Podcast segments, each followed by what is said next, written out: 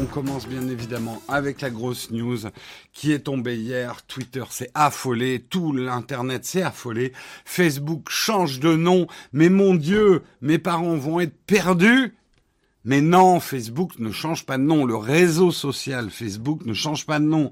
Répétez-le, ça va être notre chemin de croix aujourd'hui sur les réseaux sociaux, de répéter à tous ces boomers que non, Facebook ne change pas de nom.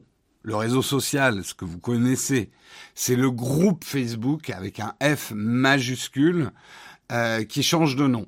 Effectivement, le groupe Facebook, c'est Instagram, c'est WhatsApp, c'était Oculus, on en reparlera. C'est plein soit de réseaux sociaux, soit d'entreprises. C'est un groupe qui avait été nommé Facebook parce qu'au moment où il a été fondé, ce groupe, c'est Facebook qui avait le vent en poupe. C'est Facebook qui a fait connaître le groupe Facebook. Mais aujourd'hui, c'est pas vraiment le reflet de l'activité du groupe Facebook. Ça, c'est l'explication officielle du changement de nom. Alors, ce changement de nom, il devient Meta. Alors, on a eu tous les jeux de mots. Tous les jeux de mots ont été faits entre le plus classique, mets ta cagoule, mets ta capote, mets ton pantalon, mets ta ceinture, des plus sophistiqués qui ont eu lieu euh, avec euh, je sais, métaphore. voilà, tous les jeux de mots ont été faits. Alors, beaucoup ont dit oui, mais en fait, c'est comme quand Google est devenu Alphabet. Alors, oui et non. D'abord, Google, quand ils sont devenus Alphabet, c'est vrai que c'était pour échapper. Euh, ça a été aussi une époque où ils avaient un peu le, fisc américain au cul. En fait, ça a plus été une manœuvre financière, le changement de nom d'Alphabet. En gros, ils ont vraiment créé une holding. Je ne vais pas rentrer dans les détails. Là, si on analyse un petit peu ce changement de nom, il n'arrive pas par hasard non plus. On est à un moment où Facebook a très mauvaise réputation. Euh, entre les lanceurs d'alerte, entre les pannes qu'il y a eu, euh, Facebook cristallise. Alors tous les réseaux sociaux sont aujourd'hui, c'est la chasse aux sorcières. On adorait les réseaux sociaux, maintenant on adore les détester. Euh, c'est le nouveau euh, lieu commun. Les les les réseaux sociaux, c'est dangereux, c'est pas bien, c'est nul. Euh, voilà, on jette tout. Attention, hein, je suis pas en train de dire que les réseaux sociaux n'ont que des bonnes choses, mais vous me connaissez, je me méfie toujours des extrêmes d'un côté ou de l'autre. Bref, ferme la parenthèse sur les réseaux sociaux. Facebook cristallise ça. Ça vient de plusieurs choses. D'abord parce que Facebook est le premier. Et on adore détester le premier. Que ce soit Amazon, que ce soit Apple pour ses, ses, bénéfices. Voilà, le premier de la classe, c'est celui euh, qu'on tape avec le plus de plaisir. Euh, c'est un trophée en fait pour les journalistes. Hein, de, taper sur le premier. C'est le plus gros réseau social au monde aujourd'hui. C'est le plus gros réseau social que le monde ait jamais connu. Ça, c'est la première raison. Euh, deuxièmement, leur business model, très opaque, basé et qui cristallise beaucoup de peurs légitimes que nous avons à notre époque sur qu'est-ce qu'ils savent de nous? Est-ce qu'ils nous vendent comme un nouveau marché aux esclaves à des méchants publicitaires? Euh, ça, c'est résumé par la phrase ils vendent nos données. Ou si c'est euh, si euh, si c'est gratuit, c'est vous le produit. C'est plus compliqué que ça, mais globalement, ça cristallise ces peurs-là. Ensuite, il y a eu effectivement la politique américaine, ce qui s'est passé à la fin du mandat de Donald Trump, qui a montré de manière flagrante au monde que ces réseaux sociaux, à outrance, mal mal encadrés, peuvent représenter de vrais dangers sociologiques euh, pour nos sociétés démocratiques. Autant elles peuvent, elles ont permis une grande ouverture sur le monde et quelque part ont rendu la vie un peu moins facile aux dictatures, quoi qu'on pourrait en discuter.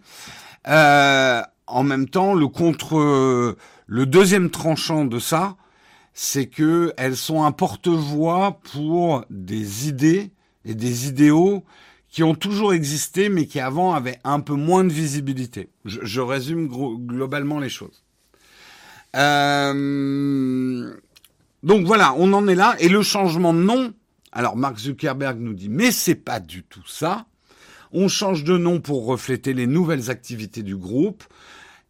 Et je, vais faire euh, le, je vais faire l'avocat de Mark Zuckerberg. Je suis l'avocat de Mark Zuckerberg. Je prends une commission de 10% sur l'ensemble de sa fortune. Merci. Euh, pour ceux qui m'écoutent en audio, j'ai fait un bruit de billet. Euh, il n'a pas tort. C'est vrai qu'aujourd'hui, groupe Facebook n'avait plus beaucoup de sens. Facebook n'est qu'une des activités du groupe Facebook. Et une activité qui, même si elle reste la plus importante en termes de chiffre d'affaires, est en perte de vitesse certaine. En tout cas, en perte de réputation certaine. Donc, c'est plutôt une décision logique et intelligente de la part du groupe Facebook euh, que de dire je vais changer de nom pour mieux refléter, ça sera plus clair. Quand vous verrez Instagram by Meta, c'est plus clair que Instagram by Facebook. Enfin, plus clair, marketingment parlant. Je pense que c'était plutôt une bonne chose de se rendre compte que Instagram était détenu par Facebook. Mais c'est un autre débat. Après, c'est le timing.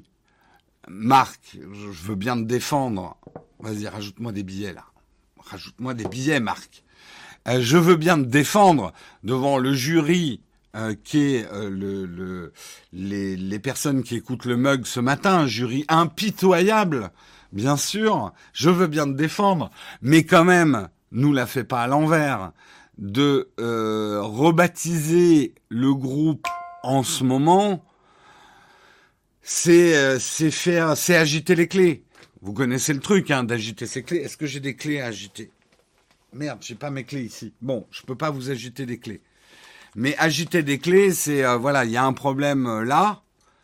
J'agite les clés. Et regardez par là. Regardez, non, regardez, non, ne, faites plus attention à ce que. Chut, regardez mes clés, regardez mes clés que j'agite. Gling, gling, gling. Euh, voilà, c'est une manœuvre classique de détournement d'attention. Mais tu nous auras pas, Marc. Alors là, je fais l'avocat, je fais le procureur. Je passe de l'avocat de, Mac, de Marc à, au procureur. Mais vous nous aurez pas, Marc, sous votre votre poker face impassible et plastifié. Euh, nous savons très bien s'il se trame derrière ce regard vide de Aaron. On n'attaque pas sur le physique, c'est pas bien c'est pas bien. Hmm. C'est un live soundbox ce matin. Putain, j'ai pas tous les bruits de Guillaume, moi, il me faut ça. Euh, bref, voilà, on n'est pas naïf. Euh, on sait très bien pourquoi il y a ce changement de nom en ce moment, et ça peut marcher. Je veux vous dire, le pire, c'est que ça peut marcher quand même. Euh, et voilà, je reviens à l'avocat de la défense. Est-ce qu'il avait vraiment le choix? Et puis, ça s'appuie quand même sur un programme, et c'est de ça dont on va parler, c'est que Mark Zuckerberg croit dur comme fer que l'avenir de son groupe Meta, c'est les métaverses. Alors qu'est-ce que c'est que le métaverse? Ils ont commencé à présenter les premières briques de ce projet Métaverse, d'abord, c'est un nom qui a été inventé il y a 30 ans dans un, bouquin de, de science-fiction. Le principe euh, d'un bouquin de science-fiction euh, cyberpunk, euh, métavers, métaverse en anglais, euh, le principe c'est un, un mélange entre le monde réel et un monde créé virtuellement mais occupé euh, occupé par des humains. C'est pas un, monde complètement virtuel puisque c'est simplement une présence dans un univers. J'ai pas envie de dire non tangible parce qu'il deviendra peut-être tangible, mais un monde qui a été créé sur des ordinateurs, occupé par des êtres humains. Presque une nouvelle frontière en fait. Euh, un, un, nouvel univers en fait. Et il pense que dans les 30 ans à venir, euh, il dit 10-15 ans pour développer vraiment les premières briques du métavers. C'est vers ça qu'ils vont. Et il, le, le rachat d'Oculus, je sais plus, il y a quelques années par Facebook pour plusieurs milliards, si je me trompe pas. Euh, certains signes montrent qu'ils veulent y aller. Et d'ailleurs, c'est pas les seuls. On, je veux pas rendre l'article trop compliqué, mais euh, euh, on sait que d'autres et quelque part des métavers existent déjà. J'ai déjà fait la démonstration. World of Warcraft est, est un proto-métavers.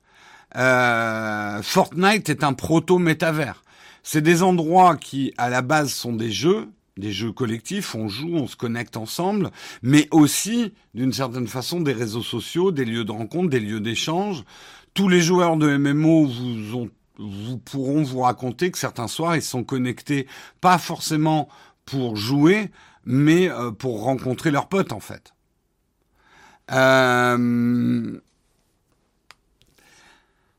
Mais on va en parler un flonflon que ça fait flipper justement. C'est ça le, le, truc. Mais en tout cas, Marc, ça le fait pas flipper. Et Marc a fait une démonstration. Je vais, je vais vous montrer peut-être une vidéo. Hein. Alors, pour l'instant, attention, les graphismes sont assez primitifs. On est, on est aux premières briques de ce que Mark Zuckerberg veut faire en métavers. Euh, les premières briques qui seraient un peu comme dans Second Life, un peu comme dans les Sims, la création d'un second chez vous. Ça commencerait probablement par la construction de votre habitation de rêve. Vous qui habitez dans un 9 mètres carrés à Paris, vous pourrez vous construire une villa, vu que c'est un univers virtuel sans les limitations physiques, vous pourrez vous construire une merveilleuse villa avec vue sur la baie.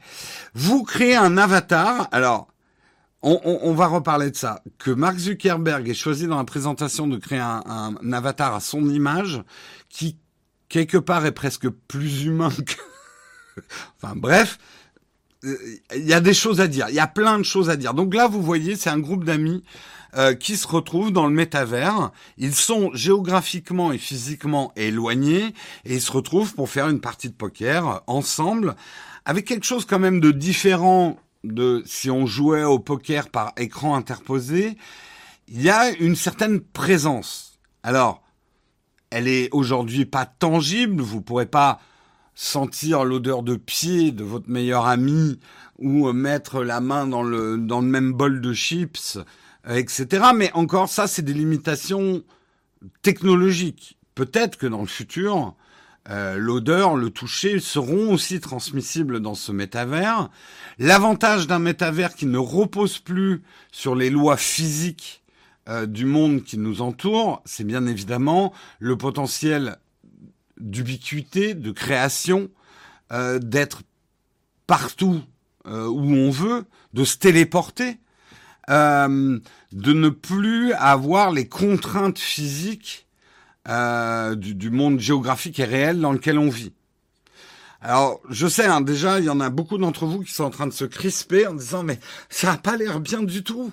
Euh, depuis les débuts de l'humanité, on cherche à échapper à notre monde physique. Donc là, je me fais l'avocat du métavers, euh, que ça soit par des champignons hallucinogènes, que ça soit par des romans, que ça soit par de la musique, que ça soit par des rêveries, que ça soit par des songes, que ça soit par de la science-fiction, que ça soit par de tout, une partie d'être d'être un, un être humain, c'est une recherche peut-être vaine mais néanmoins incessante, d'échapper à notre enveloppe physique. Et ça se termine d'ailleurs, on réussit. Le endgame, c'est que vous réussissez à échapper à votre enveloppe physique. Pour, pour positiver le endgame. Euh, donc c'est... Euh, après, on, va parler hein, des crispations que ça engendre, les peurs qu'on a, qui sont légitimes, mais euh, dont il faut parler, parce que certaines sont irrationnelles aussi. Alors, le but de ce métavers, c'est pas uniquement de jouer au poker. Bien évidemment, euh, le métavers, c'est aussi un lieu où on peut se retrouver pour se réunir. Et là, vous direz, ah non, mais nous, on préfère les réunions physiques sur la, la vieille table de l'entreprise en formica avec la moquette au mur et le, la machine à café qui n'a jamais été nettoyée et qui pue la vieille chaussette. Hein, c'est une expérience inoubliable dans la vie de l'entreprise. Bah oui et non, parce qu'aujourd'hui, on l'a vraiment vécu de plein pied avec les confinements. On fait de plus en plus de réunions où une partie des gens sont euh, en présentiel, mais l'autre partie va être à travers des petites fenêtres Zoom Et que finalement, si on arrivait à se réunir autour de la table d'une manière un petit peu plus naturelle, même si c'est dans un univers calculé par l'ordinateur, on le sait, ce qui manque aujourd'hui dans nos communications par ordinateur interposé, c'est qu'il y a tout un métalangage, euh, c'est sans jeu de mots, le métalangage euh, qui ne passe pas. Euh, et ça crée d'ailleurs beaucoup de problèmes hein, dans le travail à distance. C'est que le langage écrit est plein d'ambiguïté. Euh, de parler à travers une caméra, euh, on décèle mal les micro-mouvements, les attitudes du corps, qui sont aussi un langage en soi. Moins perceptible, moins intellectuel, mais hautement important dans la communication humaine. Et si on a des avatars suffisamment convaincants pour reproduire des gestes, pour pouvoir présenter des choses, pour pouvoir voilà faire des mouvements aussi. Euh, ça sera des, des, choses intéressantes. Il est fort probable que le mug, dans 15 ans, ça sera un Jérôme beaucoup plus jeune, beaucoup plus jeune, flottant en l'air dans votre salon, et euh, on sera peut-être dans une salle de concert au Stade de France et on regroupera les, vous êtes combien? 626 personnes. peut-être pas dans le Stade de France, ça va flotter. Mais on se regroupera à 626 dans le métavers pour faire le mug ensemble. Alors interdit de venir en, en tenue euh, sortir du lit. Hein. On veut pas savoir. Hein. Euh, les micro-mouvements sur un avatar, j'y crois pas trop. Bah, Allez voir chez Oculus, il y a beaucoup de démos, ils ont montré ce qu'ils arrivaient à faire en scan 3D euh, de corps, c'est assez impressionnant.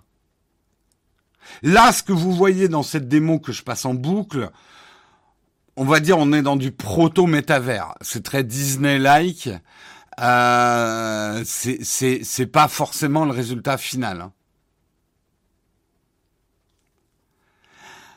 Alors bien sûr, nous on est pour la plupart des gamers, donc on pense au potentiel gaming de ça, et qu'on n'a pas vraiment envie de jouer dans des graphismes aussi euh, Disney-like. Tous les graphismes seront possibles. En fait, c'est là où il faut euh, ouvrir son esprit à ce que peut être un métavers. Il peut être ce que vous voulez qu'il soit. Peut-être que c'est moi qui viendrai vous servir le café. Bon, c'est un café que vous pourrez pas vraiment boire, mais... Euh, donc, dans la présentation hier, euh, Mark Zuckerberg et le groupe Meta ont présenté, je veux pas faire une liste exhaustive, mais plein de choses qui vont porter ce projet de métavers, que ça soit des nouveaux. D'ailleurs, la marque Oculus disparaît, elle devient Meta. Donc, une nouvelle visière, euh, la Quest 2, euh, est déjà disponible. Ils sont en train de travailler sur une nouvelle. Il y a encore une nouvelle derrière. Euh, donc bien évidemment que le but c'est pas qu'on ait des visières lourdes sur les yeux. C'est là où ne raisonnez pas forcément avec ce qui existe aujourd'hui, qui sont encore des visières encombrantes, lourdes, qui empêchent de voir. Alors, on voit d'ailleurs que dans les nouvelles visières, le gros truc, c'est d'avoir une caméra embarquée pour pouvoir mélanger le monde environnant avec votre monde créé, en fait. Euh, donc euh, euh, tout ça est en train de changer et bien sûr que le but c'est d'arriver un jour à quelque chose d'aussi léger que ça, sans fil et qui permettra aussi facilement que de chausser des lunettes de d'être dans le métavers en fait. Ça va coûter une blinde. Mais justement, il y a les briques, on va dire, économiques du métavers qui, quelque part, sont déjà en train de se mettre en place avec euh, les NFT, les crypto-monnaies. Donc, euh, même si vous allez plus loin, que vous commencez à réfléchir philosophiquement à tout ça, il y a des notions qui risquent d'exploser au niveau économique. Qu'est-ce que l'activité dans le métavers? Euh, un travail que je fais dans le métavers, par exemple construire des, de, de magnifiques, parce que le truc c'est que c'est bien beau de dire tout le monde va construire sa maison, mais très peu de gens ont des, des, des goûts architecturaux qui tiennent la route, quoi. Ils vont juste nous construire des trucs absolument ignobles. Le paysage va être ignoble si on laisse les gens construire leur maison. Donc peut-être qu'on se payera les services d'architectes qui nous construiront des villas de rêve, parce que si on construit la villa qu'on croit être notre villa de rêve, on va terminer avec des maisons en pain d'épices, quoi. Euh, donc voilà, peut-être qu'on travaillera même à construire des choses dans le métavers. Et du coup, est-ce qu'on demandera à être payé pour se nourrir physiquement ou est-ce que, enfin voilà, vous voyez les, possibilités de réflexion sur ce que pourrait être un métavers, euh, c'est assez infini. Eh, t'as pas vu mes maisons dans les cimes, hein? Il y en a que j'ai vexé. Hein. Il y en a que j'ai vexé. Karina, je l'ai vexé. Tu veux dire que des gens vont être payés à jouer des jeux vidéo? Non, mais c'est non, non, ça, ça peut pas arriver, Flonflon. Ça peut pas arriver. Comme si des gens gagnaient de l'argent en faisant des commentaires sur la Starac. Je veux dire, euh, là, le monde marche sur sa tête. Qui va fixer les règles Voilà. Le truc, c'est que Marc, t'es bien gentil. Mais là, j'ai présenté, on va dire, les aspects positifs d'un métavers. Et encore une fois, hein, je veux surtout pas être le vieux grincheux qui dirait mais tout ça c'est du virtuel. Moi je préfère sentir des bonnes mottes de terre dans mes mains. C'est ça la réalité. À mon époque, avec deux bouts de bois, on s'amusait toute la journée. Non. Non, moi je suis issu d'une génération, une partie de ma vie est complètement dans des univers virtuels et j'adore ça. Euh, j'adorais avoir une vie dans World of Warcraft, avoir des amis dans World of Warcraft que j'ai rencontrés après. En fait, moi, je suis probablement de la première génération où cette frontière virtuelle réelle a tendance à, se mélanger. Euh, Aujourd'hui, moi, acheter un produit sur Internet ou en physique, en dehors des, en dehors des pensées économiques, euh, sociétales de ça, mais je fais plus trop attention à ça.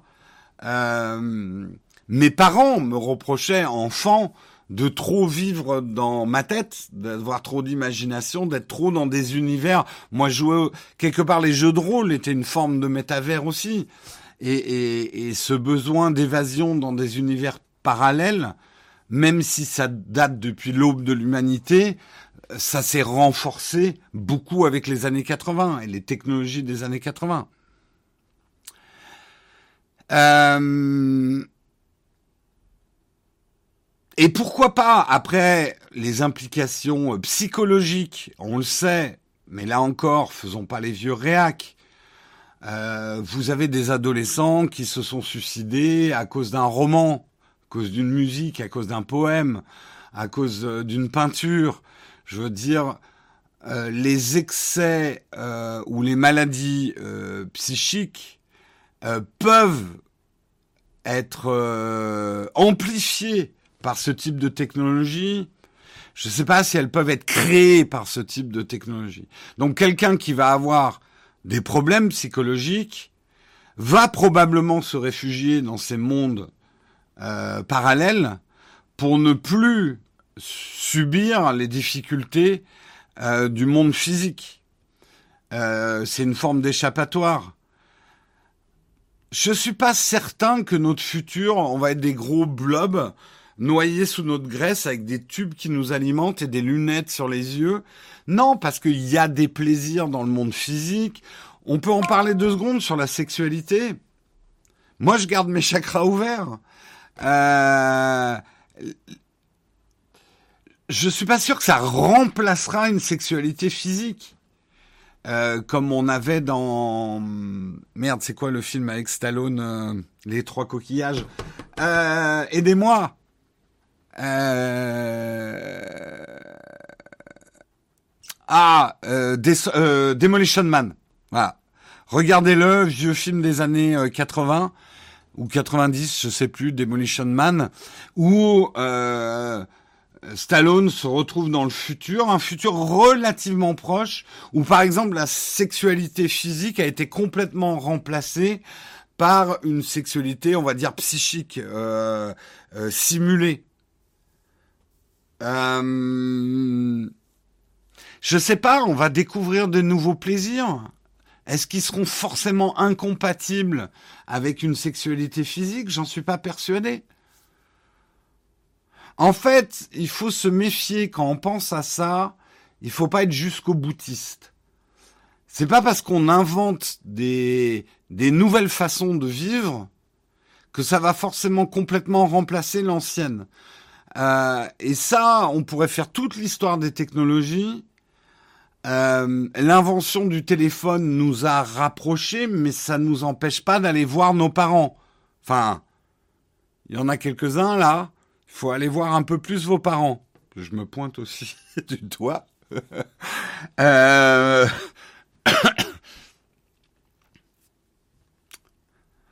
voilà, donc euh, on a un peu de tendance, et Flonflon, je me tourne vers toi qui avait des peurs.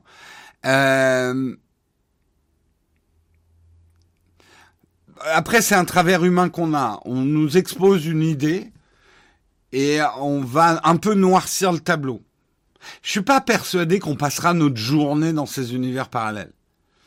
Euh, Karina qui est dans la chatroom, c'est pas parce qu'elle passe une journée sur Animal Crossing euh, qu'elle va pas euh, faire un, dîner avec des amis et, se balader à la campagne, quoi. Mm. Elle va me détester, Karina. J'ai encore pris Karina comme, euh, comme exemple d'Animal Crossing. Euh, non, mais moi, c'est pareil. Euh, l'autre jour, j'ai fait 10 heures sur Mankind. bah, au bout d'un moment, j'ai repris une autre activité.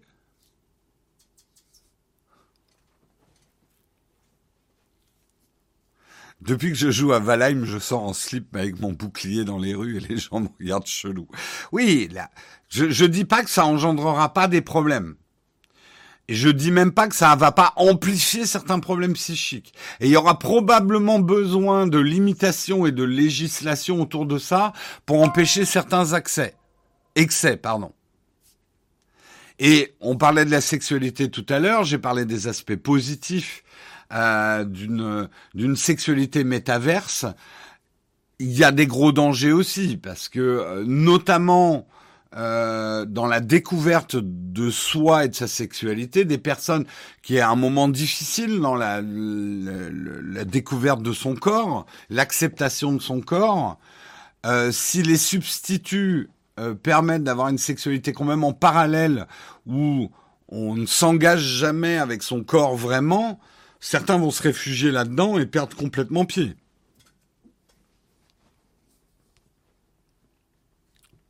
Bien sûr qu'il va falloir de la modération. Bien sûr, bien sûr. Est-ce que comme d'autres technologies, ça ne serait pas l'industrie du porno qui décidera? Oh bah l'industrie du porno, elle y est déjà hein, dans les métavers. Hein. Euh, je pourrais pas faire l'historique, mais je pense que une des premières applications VR, même primitives, avec euh, des, losanges gros comme ma tête, euh, ça devait être porno. Hein. Il y, a, déjà du porno dans le métavers. Hein. Donc, rien que là, on en parle juste qu'il faut, la modération. Alors, ce qui arrive en vrai à la modération, ça va pas être simple. Moi, j'aimerais terminer quand même sur une chose. Il y a, il y a quelque chose de, de, de, triste dans cette histoire et le côté triste c'est pas encore une fois hein, c'est pas le vieux con qui dit ah on va perdre euh, les, les, les, plaisirs de physique de toucher un tronc d'arbre d'avoir les odeurs de résine non non non ça c'est pas mon discours le, côté euh, c'était mieux avant et tout euh, c'est pas trop ma cam il y a quelque chose de triste dans ce que fait Mark Zuckerberg par rapport à lui-même. Je pense fondamentalement, je me trompe peut-être parce que j'ai jamais fait de barbecue avec lui.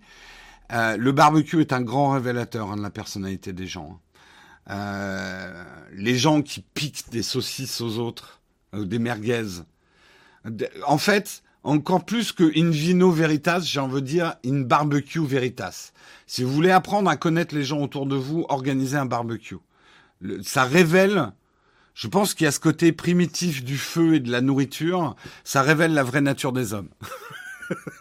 Mon Dieu. Je pars loin aujourd'hui. Non, il y a quelque chose de triste, personnellement, pour Marc. Je pense, je pense que fondamentalement, ce mec est un Pierrot lunaire qui a toujours eu beaucoup de mal à s'adapter et qui a été très mal accepté. On, c'est quelqu'un dont on a dû beaucoup se moquer. C'est un mec hyper intelligent, ça j'ai pas de doute sur l'intelligence, on va dire scolaire scientifique de Mark Zuckerberg. Mais c'est quelqu'un qui n'a jamais vraiment réussi à, trouver sa place, je pense. J'espère pour lui qu'il est épanoui par certains aspects. Moi, je ne vois que l'image publique de Mark Zuckerberg et il ne reflète pas dans son image publique l'image de quelqu'un qui est heureux. C'est comme ça hein, que je le, le, ressens. Et je pense que fondamentalement, quand il a créé Facebook, ça partait pas d'une mauvaise intention. Je dis pas que ça partait forcément de bonnes intentions, mais ça partait pas de mauvaises intentions. Et il est là aujourd'hui en 2021 euh, à se retrouver à la tête d'un groupe ultra riche, son groupe lui aussi, détesté et, avec une crise de confiance. Enfin, aujourd'hui, on est bien loin de l'époque où Facebook était cool. Facebook est tout sauf cool. Même, je re-regardais euh, The Social Network, le film, inspiré de la vie de Mark Zuckerberg. Le film a mal vieilli parce qu'on est déjà dans une autre phase de Facebook aujourd'hui. Et quelque part, il se dit, ah, je veux tout remettre à zéro parce que c'est pas du tout ce que je voulais faire. Je vais créer un autre univers où tout va mieux se passer un univers complètement différent. On, remet tout à zéro. Je change le nom du groupe, on crée un nouvel univers et et il arrive dans ce nouvel univers. Là, je suis dans la symbolique des choses. Il arrive dans ce nouvel univers et le premier truc qu'il fait, c'est de créer un avatar à son image. Je trouve, j'ai trouvé que cet extrait, je vous le remontre, euh, je, je, vois, j'analyse, je suranalyse peut-être le truc. Mais je trouve qu'il y a quelque chose de fondamental, surtout sans le, sans sa voix, sans la musique. C'est pour ça que je vous le passe en muet. C'est surtout que je peux pas vous passer le son, mais on va dire que j'ai fait exprès. On voit Marc tout seul dans sa grande maison imaginaire, avec des paysages, tout ce qu'on pourrait rêver d'une maison, mais comme tout le monde peut le créer, ça a plus beaucoup d'intérêt. Et un des premiers trucs qu'il fait, bah alors il contacte ses amis, c'est cool. Et il crée son avatar. Ah merde, ça c'est une autre vidéo, c'est pas celle-là que je voulais vous montrer, c'était celle-là. Voilà, revoir. Il est tout seul dans sa grande maison vide. Euh, il y a personne.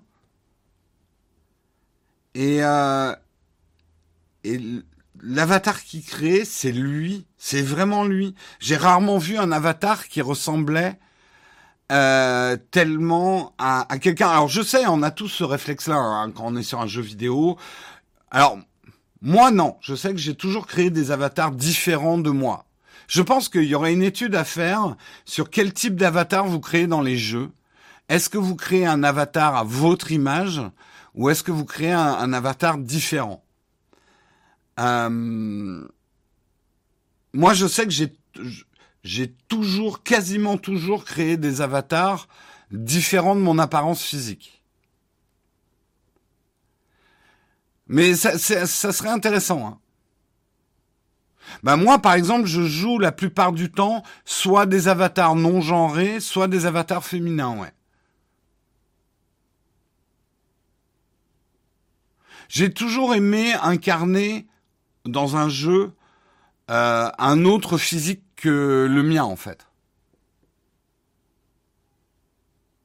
Non, non, mais je comprends après la démo technique de Mark Zuckerberg, il voulait montrer qu'on pouvait faire un avatar à son image, et notamment dans le boulot. Voilà, si si c'était créé comme un un, un, personnage, euh, voilà, comme le robot qui est un personnage complètement imaginaire, euh, ça aurait été, ça aurait pas été une bonne démo. Donc je comprends, mais j'analyse les images, on va dire, sur un plan euh, presque philosophique. Euh, il y a quelque chose de triste dans cette recherche, de, dans cette vision du futur de Mark Zuckerberg, d'un point de vue individuel pour lui.